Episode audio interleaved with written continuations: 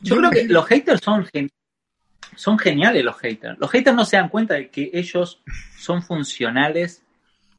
Pero sí. Funcionales para, para, que mucha gente diga, wow. Es decir, no puede ser. Eh, no, no, puede haber eh, eh, tal grado de, primero de ignorancia, porque generalmente tienen ese perfil, ¿no? pero no una ignorancia. la, ignorancia es arrogante, es, arrogante, entonces te van a decir, pero es, ignorancia es, el saber. Claro, es entrenada. Es, acá que es muy popular, este no es más boludo porque no entrena. Justamente, si esta gente entrena para ser ignorante, es decir, eh, ¿qué, hay que hacer para ser ignorante? No leas. Bien, no voy a leer, entonces no voy a... Eh, o cuando leas, no, no, no comprender. Exacto, ¿viste? Bueno, es una posición, eh, pero una posición hasta de, estar fruncido, yo digo, eh, un fruncimiento anal, ¿me entendés? No, no, no, no voy a aprender cosas nuevas, ¿me entendés? Es decir, es claro, tal cual, no, no, aflojale, aflojale un poco. Eh, pero creo que eso se, se, va enseñando culturalmente, se va... Eh, a ver, a mí me ha pasado de encontrar gente que me dice, bueno, vamos a leer, vamos a generar grupos de estudio, vamos a ver cómo, cómo, cómo miraba esto diferentes personas eh, que estaban por ahí encontradas en sus pensamientos, bueno, en la lectura bíblica, en la hermenéutica, eh, qué sé yo, en tantas cosas, eh, pero el, hater no, el hater obviamente mantiene una sola postura, tiene un pensamiento perspectival que es, mi perspectiva es la única y es la más razonable y es la que tiene sentido común y la que es la natural, eh, universal eh, y, biologicista, y así son las cosas, punto. ¿no? Eh, hay, pero hay haters que no son, están los generadores de haters también, son muy buenos. Por ejemplo, hoy me mandaron una publicación, yo no tengo ni idea del mundo evangélico, realmente yo me, no, no, sé si estuve alguna vez.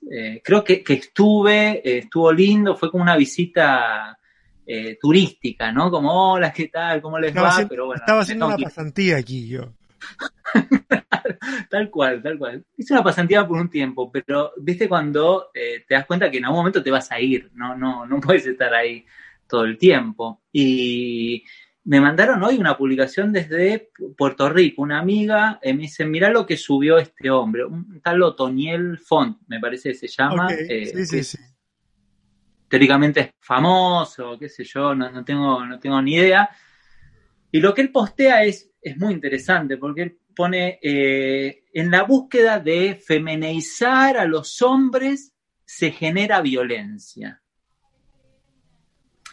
Lo que él está tratando de decir es que, eh, y, él, obviamente que, le respondieron mucho, gloria a Dios hermano, viste, todas estas cosas tan raras, pero otros le empezaron a decir, no, eh, justamente femeneizar es no generar violencia. Porque si vos vas al registro de las cárceles, de los homicidas, de los que mueren y a, manos de quién mueren, quiénes son los femicidas, quiénes son los violentos, eh, son, son los hombres. Entonces, femeneizarlo justamente es todo lo contrario a la violencia. Eh, entonces, lo que él está haciendo es generar eh, haters, ¿no? Es decir, él genera el odio. Después me mandan, ¿quién? Me mandaron hoy otra eh, publicación donde... Eh, el, ¿Cómo se llama? El tema de la violencia, tú sabes, que está muy aceptado en el mundo cristiano. Con esto de que el reino de los cielos se hace violencia, los violentos lo arrebatan, y qué sé yo, pero siempre desde la parte, siempre desde el lado de, de, de, controlar las cosas, siempre del lado del patriarcado, siempre del lado del que tiene el poder. E, esa es la violencia que se admite. Dios, Dios nos está llamando a la guerra. Eh, yo perseguí a mis enemigos, los aplasté, los destruí, los atravesé. Eso está lindo, está bonito. Eh, Claro, que el niño, que el niño vea Dragon Ball en la casa está mal, pero que le enseñen en la en la escuela dominical que David le cortó el cogote a, a, a Goliat y que se yo, agarrar la cabeza y para la gloria del Señor, eso está, eso, eso está más normalizado. Esa es otra Claro. violencia, es otra violencia, pero cuando te hacen salir de tu rol así como de macho recio, latino, eso es violencia, según este caballero. Claro, mira, el, el- me acuerdo una vez que eh, estaba en Colombia, estaba en Bogotá, eh, en una denominación que, que es muy importante allá, no vamos a nombrar, no vamos a nombrar, estaba en un colegio muy grande allá. Eh, entonces Espérate habló poquito, de, espera, de espera, ciertos... espera, para, para, para un poquito, Gabriel. Déjame, ya- esto que, es que esto ya agarró fuerza, entonces déjame presentarte. A todos los que están escuchando este podcast, que no sé en qué momento voy a empezar a, a- a dejar este audio o este video, contarles que estoy nada más y nada menos que con Gabriel Salcedo. Bienvenido, Gabriel, a Sobrevivir con Fe, el podcast, de una conversación muy amena, muy amena, muy interesante respecto de Gabriel y su pasantía por el mundo evangélico y, y, y todo. y cómo, cómo es que vamos bueno. analizando, y cómo es que vamos analizando a- al, al hater y, todas estas cosas. Está muy bueno. Oye, yo voy a poner una reseña de quién es Gabriel y todos los estudios y intergalácticos que tiene y todo eso, lo voy a poner. Lo voy a poner para que sepan ustedes. Pero yo creo que para la gran mayoría de los que escuchan este podcast o lo ven, eh, Gabriel no necesita presentación, es conocido en redes sociales, fuertemente, fuerte defensor de minorías, eh, también alguien que se acerca al mundo o, que se asoma a, a las realidades cristianas o religiosas desde una perspectiva totalmente distinta a lo que solemos escuchar por ahí y creo que hoy vamos a tener una conversación, ya la estamos teniendo, pero va a seguir una conversación súper, súper interesante. Así que oficialmente, Gabriel, bienvenido al podcast. Qué bueno tenerte por acá. Sí, acordate de poner que, que tuve una experiencia eh, como astronauta también Sí, eh, sí. En, en algún lugar. Ponerlo ahí en el, en el currículum, por favor. ¿Sabes que una vez, una vez presentándome el currículum un poco más, le- dicen de que era bombero, astronauta y no sé qué otra cosa más? Eh, no, lo que te decía, que algo que me pasó en, en Bogotá, que para mí fue, son experiencias que, que me hacen, eh, me hacían ver de que esta pasantía se iba a terminar. Porque tuve, eh, algunos piensan de que fue un día para el otro, donde la pasantía en el mundo eh, evangélico fundamentalista eh, eh, se terminó, ¿no? Como que, bueno, uy, de un día para el otro hubo una fecha, no, no, fueron luces que me fueron mostrando que, eh, luces o, o- o sombras en realidad que me fueron mostrando que, que- que no era ahí, ¿no? Mm. Y una fue, me acuerdo, estaba en Bogotá, un grupo de padres muy grande, y, y yo hablé sobre eh, los proverbios eh, y cómo repensar los proverbios a partir de los derechos del niño y del adolescente. Es decir, íbamos a poner a los proverbios y todo lo que decían sobre la- el disciplinamiento de los niños con los derechos eh, internacionales del niño y del, adolescente, ¿no? Ya, ya Eh, sé para dónde va la cosa. ¿cómo-.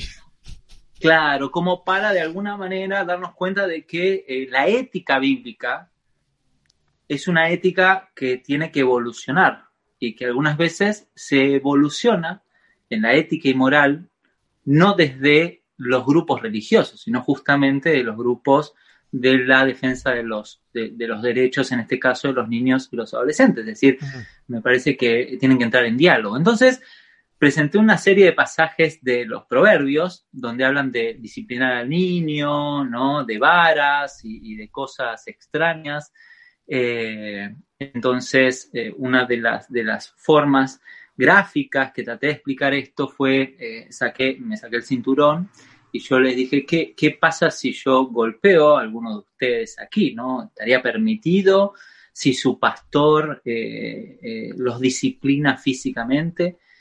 Entonces decían, no, eso estaría muy mal y todo lo demás, y sería represión y violencia. Y, y les digo, bueno, entonces, ¿cuál es la diferencia que existe en lo que hacemos con nuestros eh, hijos? ¿no? Y, y la pregunta era si eran nuestros, los hijos.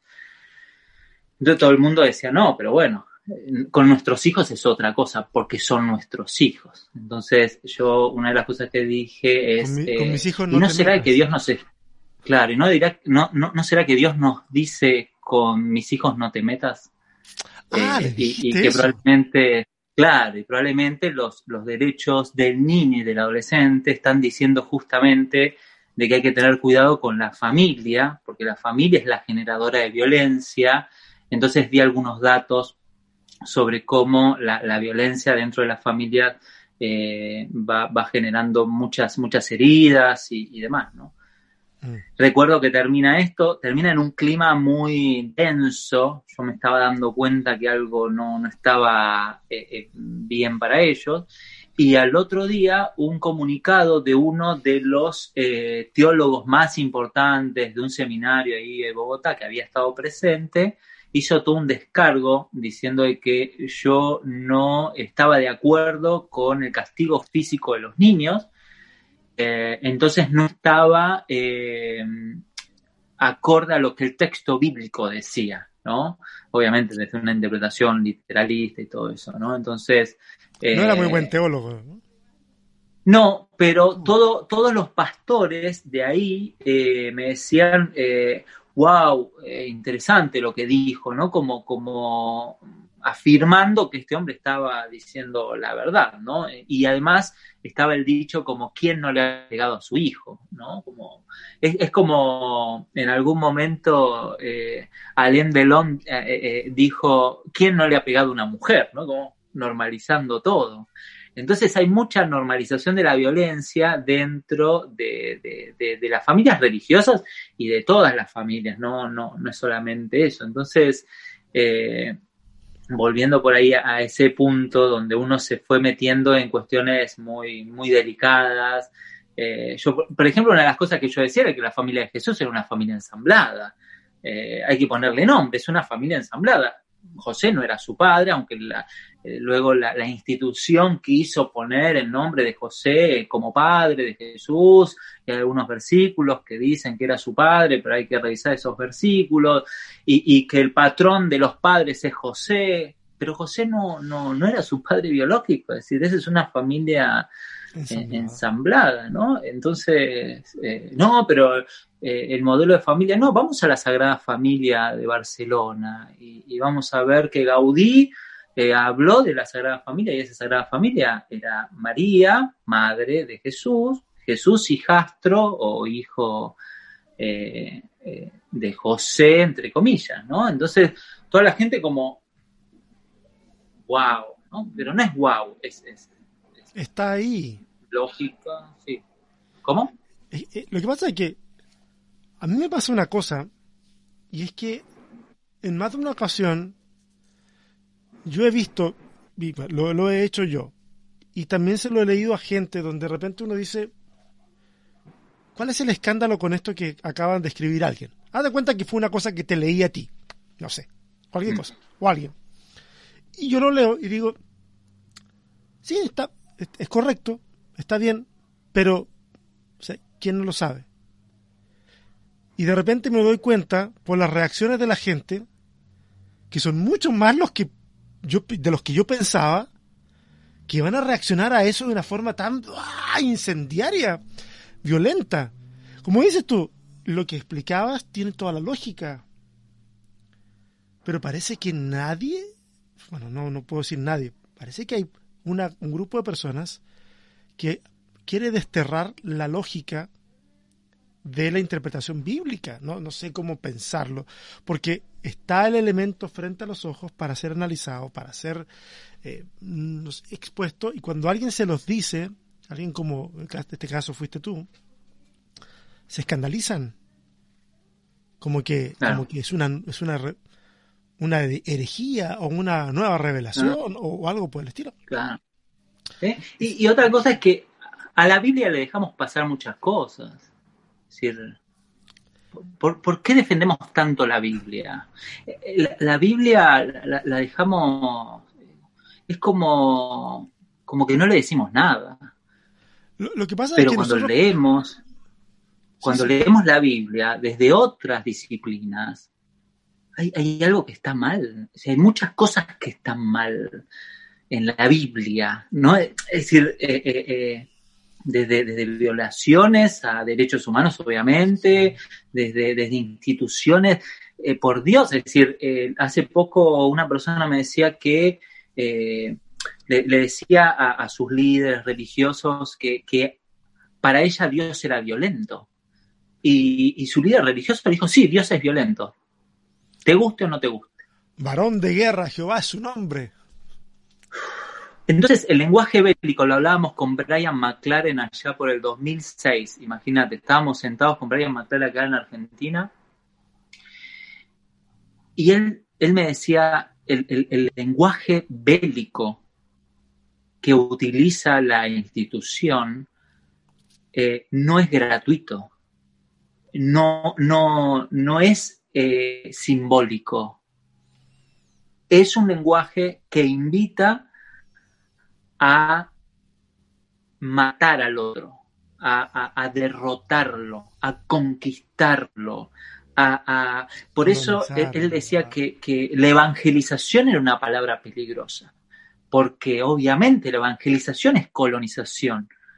Eh, por eso hoy, hoy tenemos que pensar mucho en las miradas de coloniales, tenemos que leer mucho los teólogos de coloniales, porque todavía nosotros como, eh, primero que somos todavía muy instituciones hijas de las instituciones norteamericanas y, europeas, eh, todavía no hemos generado una, comunidad espiritual, eh, o, la hemos generado pero no hay prensa o no se conoce, las comunidades espirituales latinoamericanas, eh, eh, y después habrá minorías, ¿no? Y demás. Eh, se conoce muy poco, hay muy poca, muy poca prensa de eso, ¿no? Mm. Porque eso generaría obviamente un ruido institucional y... Pero creo que se va dando a poco. La gente hoy está preguntando, por eso cada tanto te mando algún feligrés nuevo a, a, Amor Original. y lo recibimos con los brazos abiertos.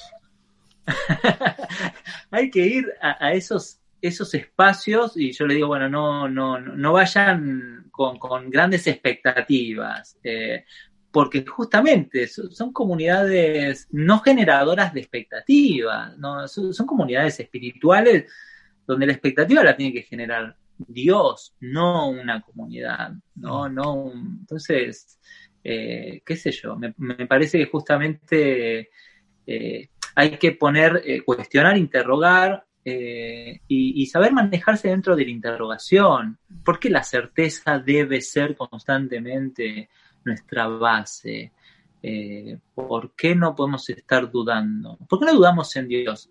Eh, y, y, está bien dudar. Es decir, forma parte, de hecho, en las etapas de la fe que hablábamos, sí. hay una etapa que se describe como la fe en duda o la fe en crisis. Y es una etapa muy bonita porque es un momento donde vos te empezás a cuestionar un montón de cosas, donde obviamente entras en crisis con, con la institución, y, ahí se pasa de ser una persona de iglesia a una persona de fe. Que ese es, me parece, el grado de emancipación que necesitamos. Sutil diferencia. ¿eh? Claro, yo creo que es el grado hay, hay, gente que no puede desapegarse de, ser una persona de, iglesia, de institución, ¿no? Y, yo creo que, la emancipación y, la autonomía, y la autonomía no es soledad, eh, sino que es, es, es, cuando vos querés estar con alguien y ese grupo quiere estar con vos, mm. ¿no? Eh, esa autonomía se da en el desapego a la institución, ¿no? Por eso cuando hay gente que se desapega a la institución se da cuenta que, se quedó solo, sola, porque estaba con un grupo apegado a la institución. Eran personas de iglesia, pero no necesariamente personas de fe. Algunas veces conviven también eso, ¿no? La persona de fe es persona de iglesia y cuando se emancipa eh, te dice, la verdad que me siento mucho mejor, porque es más, la iglesia estaba como retrayéndome a mucho de mi desarrollo espiritual y conocimiento de Dios o, de lo que sea, ¿no? es que eso, eso, eso es, eso es impensable para mucha gente, Gabriel. para mucha gente, Mm. si no hay institución, no hay fe. Para muchas personas. Y es por eso que pasa lo que dices tú. Una persona va a un lugar, de repente tiene una crisis, se aleja de la iglesia y se da cuenta que todos los que eran sus amigos o sus amigas dejan de serlo. Porque ahora es un, se transformó en un outsider y al que hay que rescatar o que se deslizó o que apostató, como ahora está en el mundo y no hay que tener eh, amistad con el mundo. Entonces, un montón de gente que hasta hace unas semanas era su grupo de contención ya no lo es más. Y eso está generando mucho, mucho daño, mucho dolor. Mm. Sí, el- el- yo creo que hay una fuerza centrípeta en la institución. Una fuerza que constantemente te, te tira al volver y volver al camino, y volver a la casa del Padre, y volver a las antiguas sendas, y volver. Eh, obviamente que eso analizado desde la sociología, desde la psicología, es evidentemente una, una, una relación de codependencia. Y la codependencia espiritual es, es sumamente peligrosa como la codependencia en una relación de pareja, porque cuando salís de esa relación o ese vínculo, sentís que no sabés qué hacer de tu vida, no sabés para dónde ir, no sabés qué pensar, no sabés qué decidir, porque todo eso está depositado justamente en ese vínculo de codependencia. Ahora, la fuerza eh, centrífuga, que es hacia, viste, fugarse de ese centro, es la fuerza espiritual que realmente eh, eh, genera la divinidad. Es una Mm. fuerza que te lleva a, a los rincones de la vida, A la a, periferia. a- a apreciarlo, claro, a lo, lo pequeño, a darte cuenta de, de- a visualizar las cosas con un mayor eh, eh, foco. Eh, si no, todo lo ves nublado, todo siempre la vida te pasa. De hecho, yo trabajo en, en las sesiones de consulta con mucha gente que ha sido parte de esta codependencia espiritual. Eh, y, y- y hoy están pudiendo ver cosas que antes no veían. Y una de las cosas que te dicen, y que coincide increíblemente con gente que ha vivido en relaciones de codependencia, eh, Sentimental. codependencia eh, sentimental o, o- Sí, económica con la familia y demás, te, te dicen, eh, perdí muchos años de mi vida. Esa es la clásica, es la frase, ¿qué pasa? Eh, eh, eh, perdí mi, juventud o, perdí... es como mucha gente que, que se separa o se divorcia también te dice lo mismo. Entonces, fueron tiempos donde uno estaba realmente pensando y confiando que el desarrollo espiritual y de, de su vida estaba en ese lugar. La persona dio todo. Entonces cuando se sale, se encuentra en el vacío. Y ahí me encanta el vacío. El vacío es el, para los budistas, es ese nirvana, es ese lugar donde no sé qué carajo hacer. Y es ahí donde la divinidad se hace presente de una forma muy minimalista, en, en- en el poder comer en- en un día y en el poder tener un par de amigos, y en el poder tomarte una copa de vino, en, lo sencillo, ¿no? en, lo, en lo cotidiano. eh, y no te asusta ya estar eh, cansado, no te asusta estar triste, porque está permitido, porque eh, está eh, autorizado por nosotros mismos. Antes no. Antes tenías que mantenerte contento, alegre, porque somos hijos de Dios, porque esto, porque lo otro. Es una exigencia imposible de, de- de- de cumplir, ¿no? Entonces, creo que la liberación de, de- de los seres humanos justamente está en esa autonomía dependiente, porque no codependiente, sino dependiente del otro. Hay una Una interdependencia. española. ¿Cómo? Una interdependencia, no una codependencia. Exacto, pero desde la hermandad. Sí, ¿no? Desde Desde la- una verdadera hermandad. Sí. Eh, donde haya, donde vos puedas decirte no doy más y, tengas personas que, que, acudan a eso, ¿no? Como, como decía Quevedo, eh, los amigos son como la sangre. Eh, cuando hay una herida, son los primeros que acuden, ¿no? Eh, yo creo que, esa es, esa es la, la, seguridad y protección que necesitamos. Entonces, yo creo que van a caducar, las instituciones tienen que caducar, en realidad ya caducaron. Eh, creo que hay muchas víctimas de la opresión, por eso muchos de estos haters, mucha de la gente que está dentro de las instituciones, eh, hay, que, hay que respetarlas en su proceso también y, no creer que uno está superado, ¿no? Me parece que, que, todos tienen que, que en su momento van a, van a dar la vuelta y no sé, eh, yo creo que una vez posteé algo que, molestó mucho, ¿no? Que yo puse, mm, tipo como mi misión ahora no era eh, convertir al cristianismo a la gente, sino convertir a los cristianos en humanos. Eh, y hubo toda una crítica, obviamente, ¿no? Y me parece que justamente, no sé, estos espacios humanizan mucho, nos hacen aflojar un poco, eh, y nos dan seguridad porque eh, es lo que hay, como, como siempre digo, no nos podemos presentar con, lo que tenemos, con lo que somos de verdad, sin una pretensión de cambio ni de mejora. Sí. El, cuando te, escucho hablar y, y, y, es, es, es, imposible no, no, pensar, para mí por lo menos, en cómo, en cómo la, la institución, la iglesia institucional, se ha esforzado y ha logrado cierta maestría en proponer modelos que generan esta codependencia. cuando desde el lenguaje muy sencillo, como por ejemplo, no fuiste al culto del domingo, te lo perdiste. O sea, es como que la bendición de ese día ya, ya fue, o sea, fue para los que estuvieron ahí y, el, de, el de la forma en que estructuras la reunión para que cada, cada domingo sea estrictamente necesario volver como a cargar energías. Y mucha gente te lo va a decir así, que el domingo es el día en que cargan energías para el resto de la semana.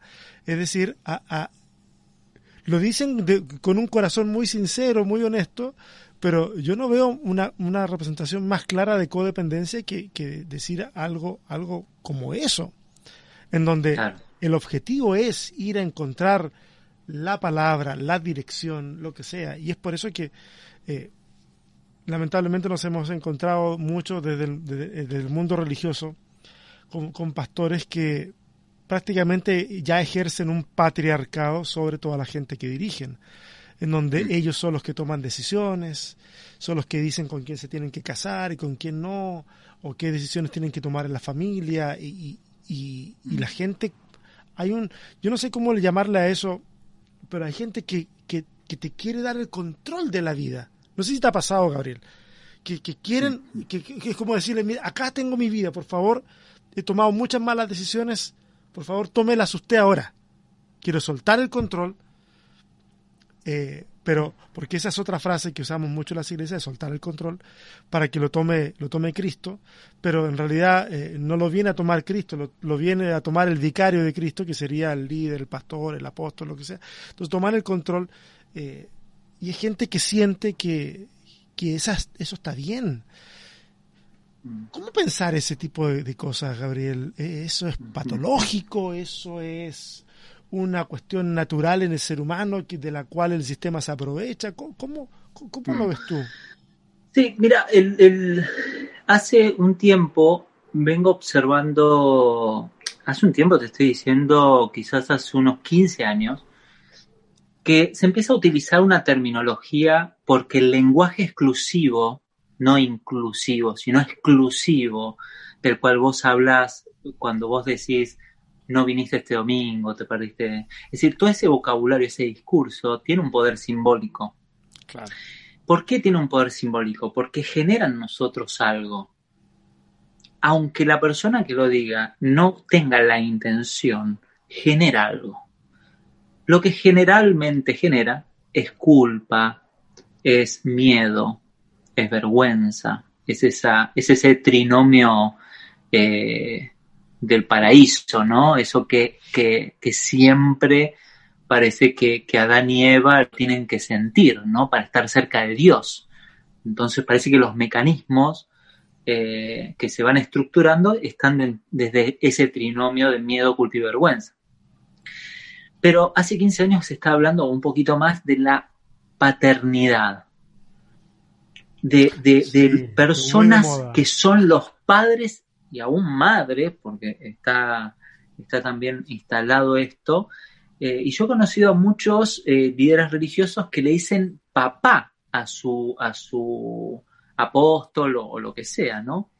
Que en algún momento se criticó cuando al cura se le decía padre, ¿no? Eh, paradójico. Entonces, y todo esto que tiene que ver con el padre, con el paternalismo, eh, también se da, por ejemplo, en la política. Se da también, están eh, los padres, eh, los padres de la iglesia en la teología, pero están los padres de la sociología, los padres del psicoanálisis, siempre son padres, nunca son madres, eso es otro tema, pero que son el faro, ¿no? Son los que nos iluminan. Hace un tiempo daba un curso sobre liderazgo. mis cursos de liderazgo, eh, tengo una crítica muy fuerte sobre esa idea de liderazgo, del líder y todo lo demás. Eh, había unos modelos que fuimos observando con un grupo de, profesores universitarios y el líder faro, que era el, símbolo, ¿no? la metáfora, está muy instalado, muy instalado de deme luz, necesito luz, eh, necesito saber cuál es el camino, la verdad y la vida, ¿no? Eh, entonces, desde ese lugar, todos somos los alumnos, los no iluminados, los que no sabemos, los que no podemos decir por nosotros mismos porque somos un desastre, nos subestiman. Entonces, desde ese lugar, lo que hace esta, esta, esta telaraña es hacernos ver insuficientes. Y como somos insuficientes, tenemos que depender de alguien. Y ese alguien hoy es una pareja, mañana es el líder religioso, no importa. Entonces vamos eh, de un lado al otro buscando de alguna manera eh, que, ese grupo o esa persona, porque algunas veces es el grupo, no necesariamente es una persona, nos, nos eh, valide, nos homologue, nos dé el aliento. Entonces, cuando vos decías, voy a la iglesia a cargar energías. Probablemente esa persona encuentre en ese lugar la única palabra de aliento que encuentra durante toda la semana. Mm. Pero el problema es de quién viene. ¿Me entendés? Porque si el golpeador o, o, el que te oprime te dice, sos muy valioso y a vos se te iluminan los ojos, eso es un mecanismo de opresión. Es un mecanismo para que te quedes ahí. Es un mecanismo para que dependas de esa persona. Ese es el mecanismo que hay que desactivar. Basta de... Eh, por eso los, los discursos religiosos son discursos, hace un tiempo teníamos con, un amigo una academia, eh, lo nombramos academia porque queríamos como imitar a la academia de Foucault, eh, y, había un grupo de, de, 15 personas en cada, y fuimos haciendo como grupos focales en, diferentes provincias acá en, Argentina, y una de las cosas que, que evaluábamos era la conversión.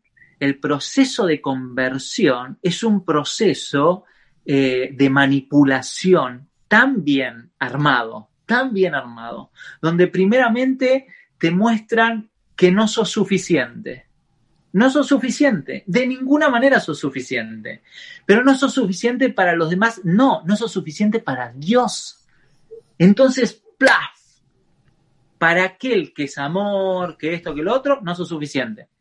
Ahora, ¿de quién va a venir la suficiencia? Justamente de él. Es decir, el que te dice no vales nada, te va a homologar y te va a decir que vales mucho. Y no tan solo eso, sino que va a, clavar a su hijo en la cruz por vos. Y si no lo aceptás, te das cuenta de lo que Dios hizo por vos y no lo estás aceptando, ese proceso hace de que vos te sientas en falta. Te sentís en falta no con el vecino. Mm. Por eso no le pedís nunca perdón al vecino, pero sí a Dios. No le pedís perdón nunca a ese que le robaste, pero sí le pedís perdón a Dios. Porque Dios es la representación de si está bien las cosas con Él, está bien con todo el mundo, ¿no? Entonces, pero si está mal las cosas con Él, está mal con todo, es decir, mi vida está mal.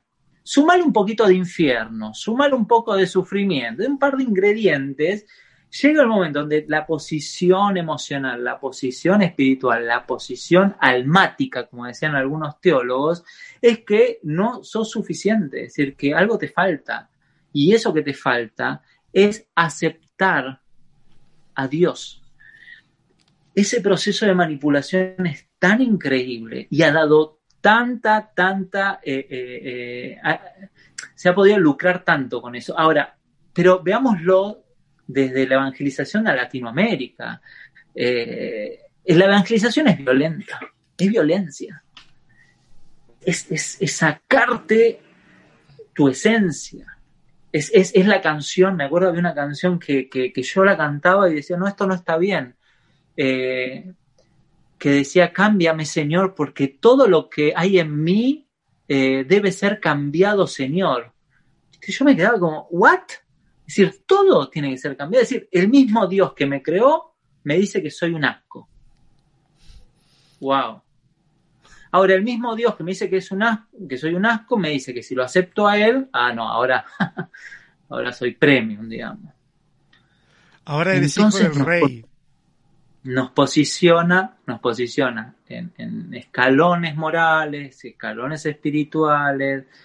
Eh, entonces, toda la gente del pueblo queda por debajo, ¿no? Entonces ahí aparece lo que algunos teólogos han llamado la espiritualidad de arriba y la espiritualidad de abajo. La espiritualidad de arriba, te veo desde arriba, hablo de la gloria de Dios, de, las nubes de pedo de Dios, es decir, hablo de cosas que no tienen nada que ver. ¿Entendés?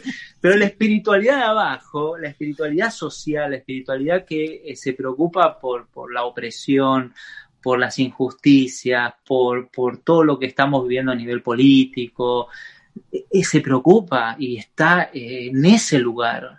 Mm. Eh, pero la otra no, la espiritualidad de arriba está pensando en, en, otra, pero es consciente de que está pensando en otra cosa es consciente y es responsable de eso.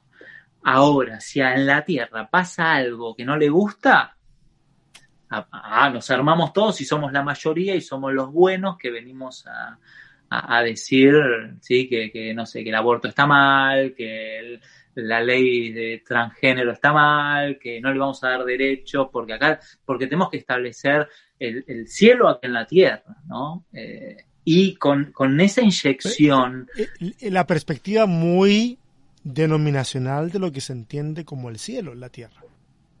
Claro. Que el cielo en la tierra es una, es una extensión de, mi iglesia. El cielo en la tierra es una extensión de mi cosmovisión teocrática de lo que tiene que ser el, mundo. Sí, totalmente.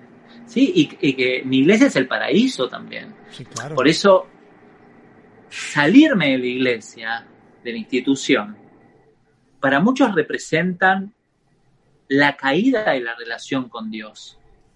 La caída de, lo que algunos teólogos católicos dicen, la caída de la gracia.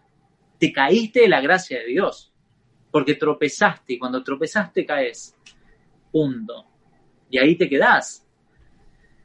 Entonces los mecanismos, esos son mecanismos justamente de opresión de opresión espiritual. Por eso la denuncia a los abusos espirituales. Porque el abuso espiritual se da desde ese lugar, desde esa señora que vino y te dijo, te extrañé hoy que no viniste a la iglesia. ¿Me entendés? Es decir, desde eso pequeño, eh, aunque la mujer no tenga esa intención, aunque el hombre que te lo diga, el ujier que te lo diga, no tiene esa intención, eh, es funcional a ese sistema. Eh, es interesante analizar la iglesia desde la sociología y desde la psicología te haces una panzada, ¿no? Es decir, eh, lo que pasa es que no puedes hacer, sí, no, no sí, puedes eh, hacer diagnósticos colectivos, ¿no? Oye, Gabriel, mira, esta es una pregunta que de alguna manera tengo una especial curiosidad, porque, bueno, tú sabes que nosotros, yo estoy con este proyecto de amor original, y lo que, lo que de alguna manera queremos construir en la gente es, es independencia espiritual. Es que la gente entienda que no me necesita ni necesita a amor original, en realidad. Que no lo necesita.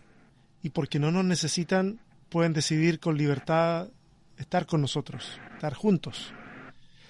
Y a veces yo me pregunto si ese asunto será muy utópico, tratar de crear comunidades de fe desde la independencia emocional, desde la, desde la independencia espiritual, en donde se eliminan estas figuras de poder o estas figuras que son las que van marcando el camino y nos vamos dando cuenta que, que no necesitamos tanto intermediario ni tanta estructura para poder vivir la espiritualidad.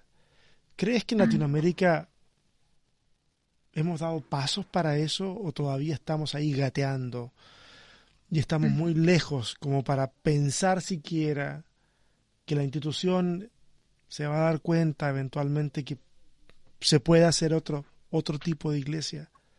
Mm. Yo sé, porque yo te lo pregunto porque yo estoy des- desde la iglesia y me interesa mucho saber tu opinión Mm, desde, desde fuera de la institución.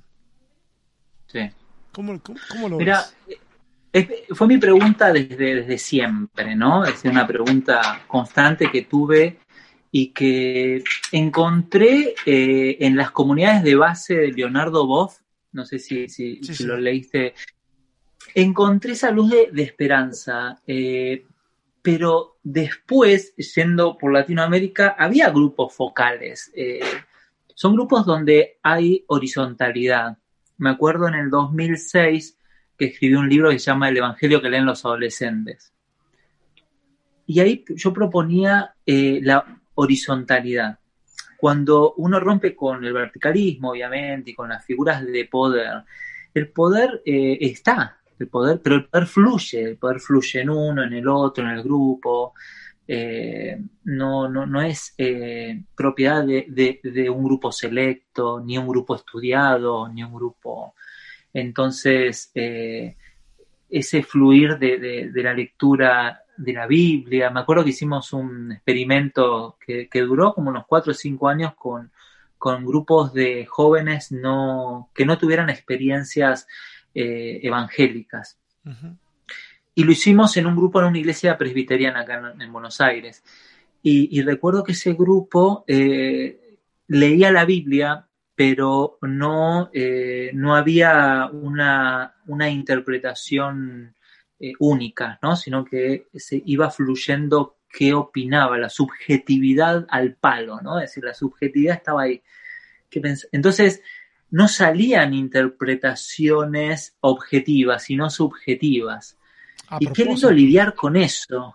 Es, es lindo lidiar con eso. Y yo creo que la- justamente estas comunidades de base, estas eh, comunidades que, que son grupos focales y demás, se, se va a ir generando eso, ¿no? Donde eh, alguien se anime eh, y el grupo se anime a, a- a que se puedan escuchar mutuamente eh, desde esa lectura y, que puedan criticar eh, eh, la Biblia. Yo lo he visto en Latinoamérica en pequeños grupos. me parece que los grupos que tienen una perspectiva de género, ojalá haya más teología con perspectiva de género, donde el género no sea un limitante, ¿no? donde la voz de las orientaciones sexuales y las diversidades sexuales, eh, que, lo que hago con, con- mi cuerpo no sea una limitante ¿no? para, para, para hablar de Dios y demás. Eh, creo que, que los grupos también donde están cansados de la opresión, eh, hay mucha gente que me pregunta, ¿dónde puedo conseguir un grupo? Y la verdad es que los tenemos que ir generando, esos son grupos, y no darle, eh, la, institucionalidad, ¿no? La institucionalidad generalmente tiene un programa, tiene una misión, una visión, eh, tiene ideas eh, muy empresariales, ¿no? Es decir, muy, muy propias del capitalismo. Eh, yo creo en ese, no sé si grupo de amigos, yo creo que es grupo de amigos espirituales, le llamaba Brian McLaren en su momento. Y yo creo que es eso, ¿no? Donde justamente hay temáticas que podemos poner en la mesa y, darle como una tonalidad espiritual, ¿no? Es decir, que, mm. podríamos hacer. Pero yo creo que, eso se está generando y no sé si va a tener prensa. Eh, creo que, se está dando en un grupito de cuatro o cinco, se está dando. Eh, pero que no tiene, que, no lo podemos percibir a eso. Eso va a suceder sin que nosotros nos demos cuenta. Y por ahí está sucediendo, sin que lo podamos. A, lo mejor es como la semilla de mostaza. Totalmente. Que, crece sin que nadie se dé cuenta. Pero eventualmente es refugio. Sí. Sí, y, yo creo que eh, si tenemos que iluminar todo ese grupo, ¿viste? Cuando iluminan eh, el mapa mundi, eh, yo creo que si ilumináramos todo ese grupo de, gente que son personas de fe, eh, se iluminaría gran parte de nuestro planeta. Eh, y, creo que algunas veces hay instituciones que, nos hacen oscurecer nuestra, nuestra fe, ¿no? algo que me pasó, yo, a mí me encantaba leer cuando era chico, pero fanático, no tenía ni un libro, tenía que ir a la biblioteca no tenía plata. Y me, encantaba escribir también. era fanático de, Borges y demás era una persona que, bueno, que me interesaba mucho tener libros, de hecho hoy, vivo entre libros. Los amo, los libros, no sé, una pasión eh, eh, particular por, la lectura. Y cuando ingresé a, estudiar eh, lengua, literatura y latín, mi profesorado, había como gente encargada de, apagarte esa luz. ¿no? Es decir, ya llegaba un momento donde no te gustaba leer, donde todo te parecía una porquería. Yo creo que algunas veces las instituciones eh, que fueron creadas en la modernidad eh, justamente hicieron eso, ¿no? Con mucho de, esa luz. Eh, entonces, creo que hoy la iglesia es un espacio eh, donde para algunos todavía les ayuda a mantener esa, esa luz, pero esa luz mm. eh, sobrevive en la institución eh, y fuera en la institución, en estas comunidades de hermanos y hermanas, creo que, que, se ilumina más y, porque ya no, no, no, tenemos que mantener un pedigrí espiritual, ¿no? así que eso, ojalá siga sucediendo y ojalá seamos parte de esas, de esas movidas, ¿no? Oye, Gabriel, tú eres escritor y quiero entrar aquí a, al área chica, porque hace poco lanzaste un libro. De hecho, este podcast va a salir después del Zoom que vas a hacer tú del, del libro, ¿ah? Ok, entonces no, no, no, vamos a, no estamos haciendo spoiler de nada, para que sepas. viernes de la próxima semana sale esto. Eh, pero, ¿qué, ¿qué otros libros? ¿Tú has notado una evolución en, la temática que has tratado en los libros? ¿Cuántos libros llevas publicados? Y publicados deben ser como unos 16, 17 uh, libros. Yo pensé que eran menos. Sí. Ok. ¿Cómo has visto que ha ido evolucionando la temática de los libros que has ido haciendo? Por ejemplo, hablemos de los últimos, hablemos de los últimos cinco libros. Ah. Más o menos, como para eh, tomar un marco referencial más, más cercano. Sí, es, interesante porque eh, sí, la evolución, yo la, puedo ver por ahí en algunos de esos libros. Eh, el primer libro, imagínate, el primer libro que escribo es, un, un, replanteo de la pastoral juvenil, donde tiro abajo o, argumento de que no podemos tener líderes juveniles, sino que tenemos que tener grupos pastorales eh, y de acompañamiento eh, a nivel integral y, y- e incluir profesionales en nuestros grupos pastorales. ¿Eso hace cuántos años? 2000 2006. Ok. y hablaba de la nueva generación. Imagínate, después se habló de lo que era la nueva generación. Luego pasé a un libro, Decisiones Revolucionarias, donde en uno de los capítulos hablaba de la violencia de género. 2008. Y cómo denunciar violencia en el noviazgo y demás. En ese mismo libro cometí un montón de errores. Es decir, que hoy quemaría esos capítulos. Pero estaba en, el, en ese proceso. Estaba el germen. Después eh, estaba. Después, con los libros de familia, empiezo a hablar de familias homoparentales. 2010, 2011. Perdón, perdón, ¿quién te publicó ese libro? Bueno, una, una editorial que es Urano, que es eh, una editorial española, eh, y la presentación en la Feria del Libro fue genial y fueron un montón de gente y el libro se vendió y hablaba de familias ensambladas también. Después eh, hay un libro que se llama Familogía que eh, publicó Tyndall que hablo, eh, y el libro debe ser de hace dos años, que hablo de familias homoparentales. Es decir, ¿viste cuando decir qué pasó ahí? Se les, no lo pudieron ver. Se les pasó en la edición.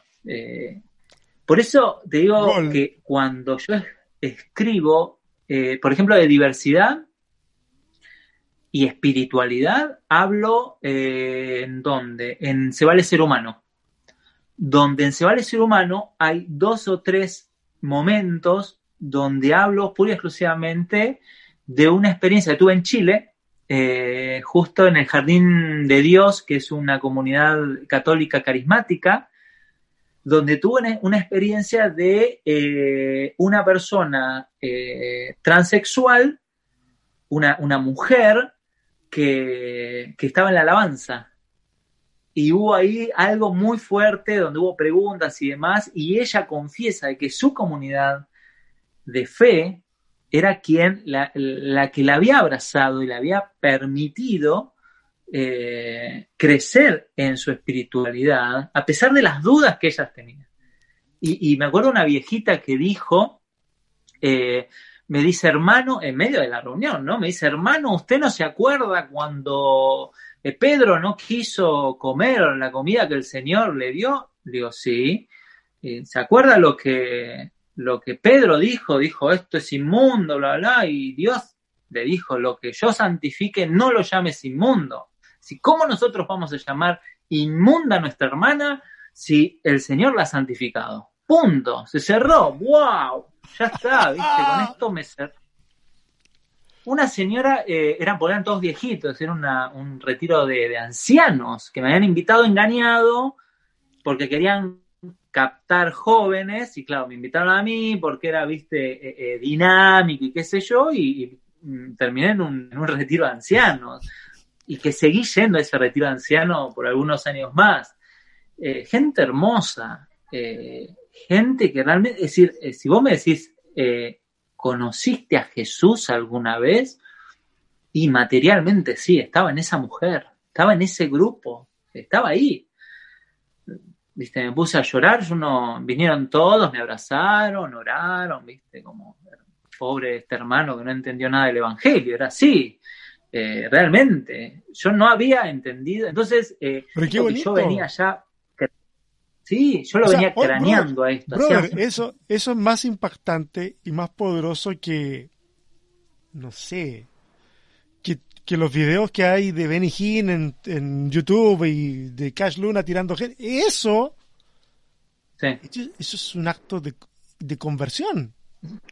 Sí, totalmente. Eh, yo cuando esto lo venía craneando hacía tiempo, cómo eh, eh, entrecruzar la, la perspectiva de género, porque yo no, yo no podía entender un, Dios exclusivo, ¿no? Una religión exclusiva, no, no me cerraba por ningún lado, ¿no? Eh, pero esa experiencia a mí... Entonces lo vuelco en Se vale ser humano, en este libro, eh, sumado a toda una crisis que yo estaba viviendo, el libro hasta hablo del peso que, te genera muchas veces el, servir, servir, servir, servir y estar ¿no? Eh, con este síndrome del cuidador, del salvador, del proveedor, eh, de este, de este eh, ser espiritual que se tiene que donar y sacrificar constantemente porque su Señor se ha sacrificado. Entonces, eso habilita muchísimos, muchísimas violencias, ¿no? entonces, eh, ese libro fue un antes y un después en muchísimos aspectos. Evoluciona luego en Se vale ser frágil, que es un libro que todavía eh, la gente se quedó mucho con Se vale ser humano. Se vale ser frágil es un libro donde se, repiensa la comunidad, se repiensa qué es una comunidad. Es un libro que en algún momento en estos grupos eh, focales, por ahí es un libro como para discutir y para pensar, ¿no? Porque ahí eh, el, argumento de la tesis es cómo el sentido de nuestra vida se pierde a partir del peso que le ponemos a nuestra vida, ¿no? Constante. Y, cómo estas comunidades eh, te ponen una piedra eh, que, no puedes llevar, ¿no? Es decir, que, de alguna manera no, es insoportable. Y todo eso conlleva, obviamente, una invitación, bueno, la, invitación, porque los dos últimos libros, Se vale ser humano y, Se vale ser frágil, se los comparto en la Feria Internacional del Libro de Guadalajara, que es una de las más lindas, más grandes, además de la de Buenos Aires y la de Frankfurt. Eh, se lo comparto a Liz, Liz Alvarado, que es eh, la editora de Gafas Moradas, que es eh, una editorial feminista y con perspectiva de género y, y flasheó con esos dos libros. Eh, ella, no, no, no, no, no pertenece a ninguna comunidad religiosa ni nada por el estilo. Y esos dos libros dijeron, flasheé con estos dos libros, son mis dos libros eh, que, que, hay que publicar, que esto y que lo otro. Entonces agarre y me dice, no, vamos a hacer una cosa, te hago una propuesta ya que estás con la perspectiva de género, tengo gafas moradas, eh, quiero que me mandes dos o tres propuestas. Entonces le mandé la propuesta del macho inventado, le encantó, y me metí en la ficción, ¿no? Que, había mucha gente que me pedía, bueno, ¿cuándo vas a escribir ficción? Siempre eran ensayos, ¿no? Eh, entonces me metí un poquito en la ficción y, el libro trabaja como una especie de, imperio eh, sostenido por el superior, porque lo que hago es entrelazar teología, sociología, psicología y demás y cómo este superior tiene un grupo de secuaces que son los ideólogos del género y establecen leyes naturales, eh, biologicistas, eh, dividen a la gente en dos, hombres y mujeres, eh, los fálicos y, los que, las que solo reciben, las cuidadoras y los proveedores, ¿no? Hay una, una, una eh, eh, en, la ficción hay, mucha teoría de género, obviamente, eh, y cómo ese imperio pasa a, estrecharse poco a poco y termina siendo chiquito. Cómo, cómo hay fuerzas externas que lo van haciendo cada vez más pequeño porque hay personas que se salen de ese sistema, porque no, no, no lo pueden soportar. Es, es, entonces es un poco mi, la, doctora Mabel Burín, que es la directora de la, de, la maestría de género que hice, me decía, es, es, un gusto poder ver un libro de un hombre blanco, cristiano, de clase media, eh, haciendo una crítica de la masculinidad. Eh, me dice, rompiste el pacto de, de, la hegemonía patriarcal. Me dice, esto te va a traer problemas. Y yo le dije, sí, pero eh, en los problemas me, siento, no sé si cómodo, pero... Una raya más al tigre. ¿Qué le hace una raya más sí. tigre? Sí, y, creo que después de este libro viene un libro que se va a llamar Espiritualidad Ecléctica eh, y habla sobre una espiritualidad eh, para todas, todos y todes. Así que bueno, veremos qué, sale. Pregunta, pregunta, pregunta. Ya nos diste un pantallazo del último libro, pero esta es una pregunta. No sé, hermano, yo tengo que vender este podcast, entonces yo necesito. ¿Después de qué libro te dejaron de invitar a eventos evangélicos? Juveniles. Bien, después de qué libro. Eh, eh, pasemos, vayamos al... al eh... Pará, vos dijiste que yo estuve en una pasantía. Bueno, ¿cuándo la pasantía? ¿No me renovaron la pasantía en el mundo evangélico? Sí, sí. Cuando te echaron, no te, no te echaron, simplemente dijeron su contrato no lo vamos a renovar. Mira, eh, eh, es muy loco porque tenía 52 invitaciones anuales. El año tiene 54 semanas. Eh, y pasé de meses, de un mes a, digamos, de dos o tres meses, cuando la gente empezó a leer, porque se vale ser humano, que fue el libro, que fue la bisagra, se, se vendió un montón, se vendió, se vendió, se vendió. Aparte tenía como algunos amigos medios de revista Cosmopolitan, de estas revistas de chimentos, viste, que, tenés en el mundo en el mundo evangélico tenés estos que, son tendencia, que dicen algo y que viste hay que ver. Entonces tenía un par de, amigos ahí que dijeron, uy, hay que, hay que leer, se vale ser humano, qué sé yo. Bueno, se empieza a leer, se empieza a vender muchísimo, creo que se vendieron 3.000 ejemplares en, en dos meses. Imagínate que, eso en, el mundo evangélico que no lee es bastante. Hasta que lo empiezan a leer personas que eh, eh, dijeron, che, ¿qué está pasando? Ah, cuando ven esto de retiro espiritual en Chile, cuando ven otras cosas que, que escribo en ese libro, lo empiezan a prohibir y a censurar en librerías. Pero la censura no fue no te compramos más libros. No, los retiramos de, catálogo, los sacamos de la vidriera, los sacamos de la estantería. Y, empezaron varias, varias eh, librerías. empezaron entonces a dar vuelta a testimonios de gente, librerías cristianas, que, de gente que iba a buscar el libro y decían, no, ese libro no es cristiano, bla, bla, bla, bla, bla, bla. Eso generó mayor venta eh, y, y de a poco, de alguna manera, se fue coartando las invitaciones. Ahora, fue muy interesante porque las invitaciones que me quedaban se fueron anulando. Te llamaban y te decían, mira, estuvimos hablando con los pastores y los pastores nos dijeron que en este momento quizás no es conveniente que vengan, Surgieron algunas invitaciones a, a diferentes lugares e iba al lugar y me decían, mira, nosotros mantuvimos la invitación, pero vino el pastor tal y nos dijo tal cosa, el consejo de pastores tal otra. Se generaron hasta cartas dentro de las denominaciones para que no me invitaran. Eh, fue como muy... Para mí eh, eh, fue gracioso, pero a su vez, obviamente, que, que me afectó un poco en lo económico porque yo no iba a las iglesias como pastor, sino que iba como profesional a dar charlas sobre diferentes temáticas. Yo nunca me presenté como pastor, eh, porque no, no, no, no, estaba pastoreando una comunidad ni nada por el estilo, sino simplemente como profesional de la familia, de la pareja, los vínculos.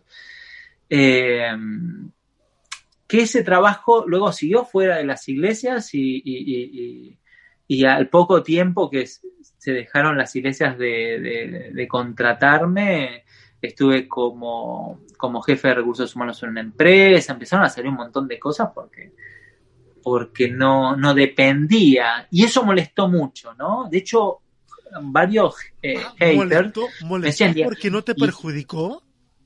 Claro, me decían, ¿y ahora de qué de perjuicio? Ah. Claro. Uy, ¿Y ahora de qué vivís? Hermano. Sí, ¿ahora de qué vivís? Ahora, de, viste, dejaste de mamar de la teta de los evangélicos, viste, digo, no, no, disculpame, eh, eh, la teta me la, me la, a mí me la daban, decía, a mí me invitaban a chupar la teta, no, no, yo no, no era que, que, que yo dependía de los evangélicos fundamentalistas, no. Eh, toda mi vida tuve mi profesión como profesor, en recursos humanos, en la editorial, viste, yo no dependía económicamente. Me afectó, sí, me afectó porque creo que todo el grupo, no sé si te habrá pasado, viste ese grupo de gente que uno había generado un vínculo y, realmente los quería y, formaban parte de su grupo eh, de amigos.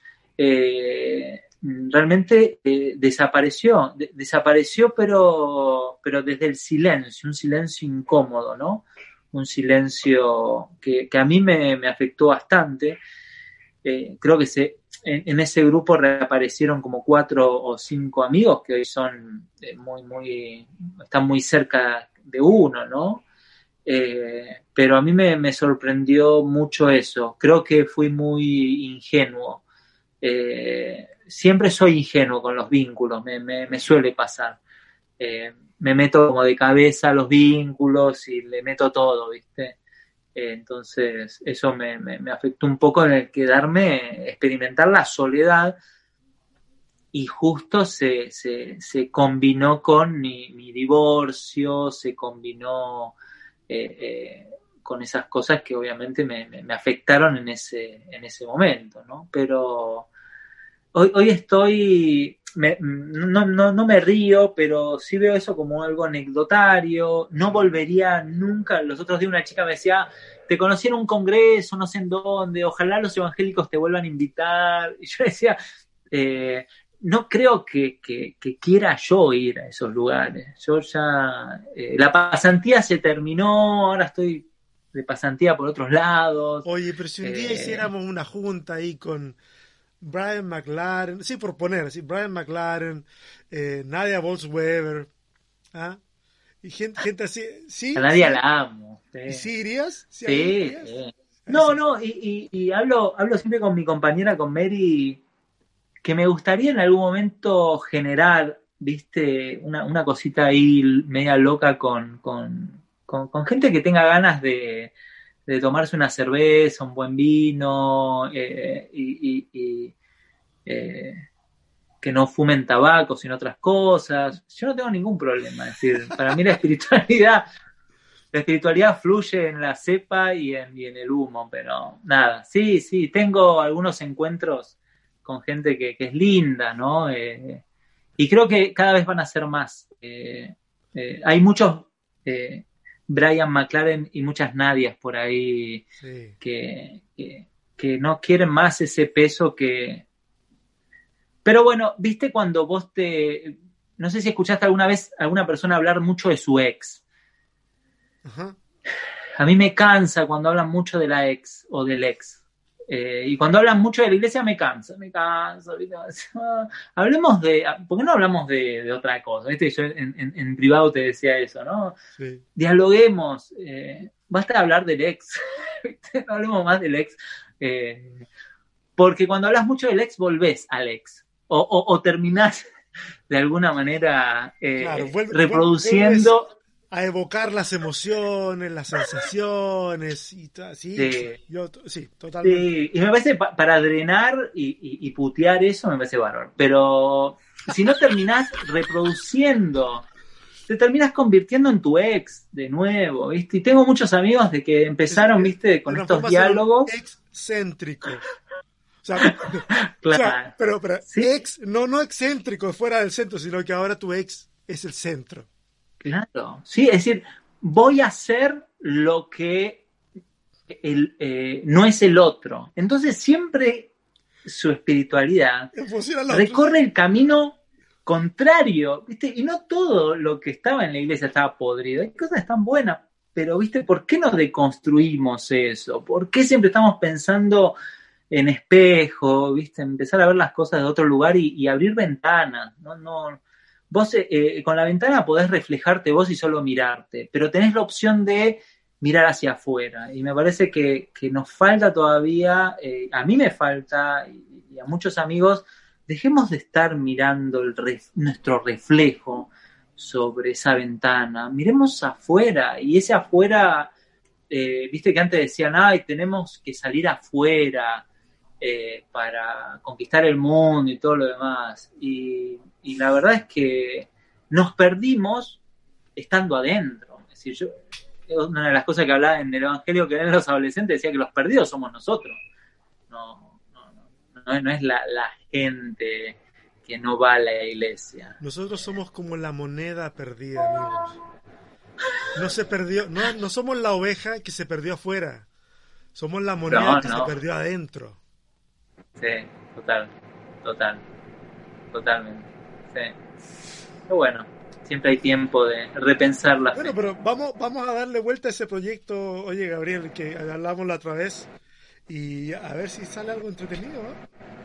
Sí, sí, yo creo que estos diálogos, la pandemia ha ayudado mucho a estos diálogos, ¿no? Abiertos, diálogos que podemos repensar todo y, y, también deconstruir no significa destruir. No. Eh, yo creo que hay muchas cosas para recuperar, muchas sensaciones que hemos vivido en esos espacios, eh, pero que fueron espejismos espejimos de algo que necesitábamos, ¿no? Porque cuando llegamos a esos espacios vimos algo que creíamos que tenía sustancia. Y, en el tiempo nos fuimos dando cuenta que era humo.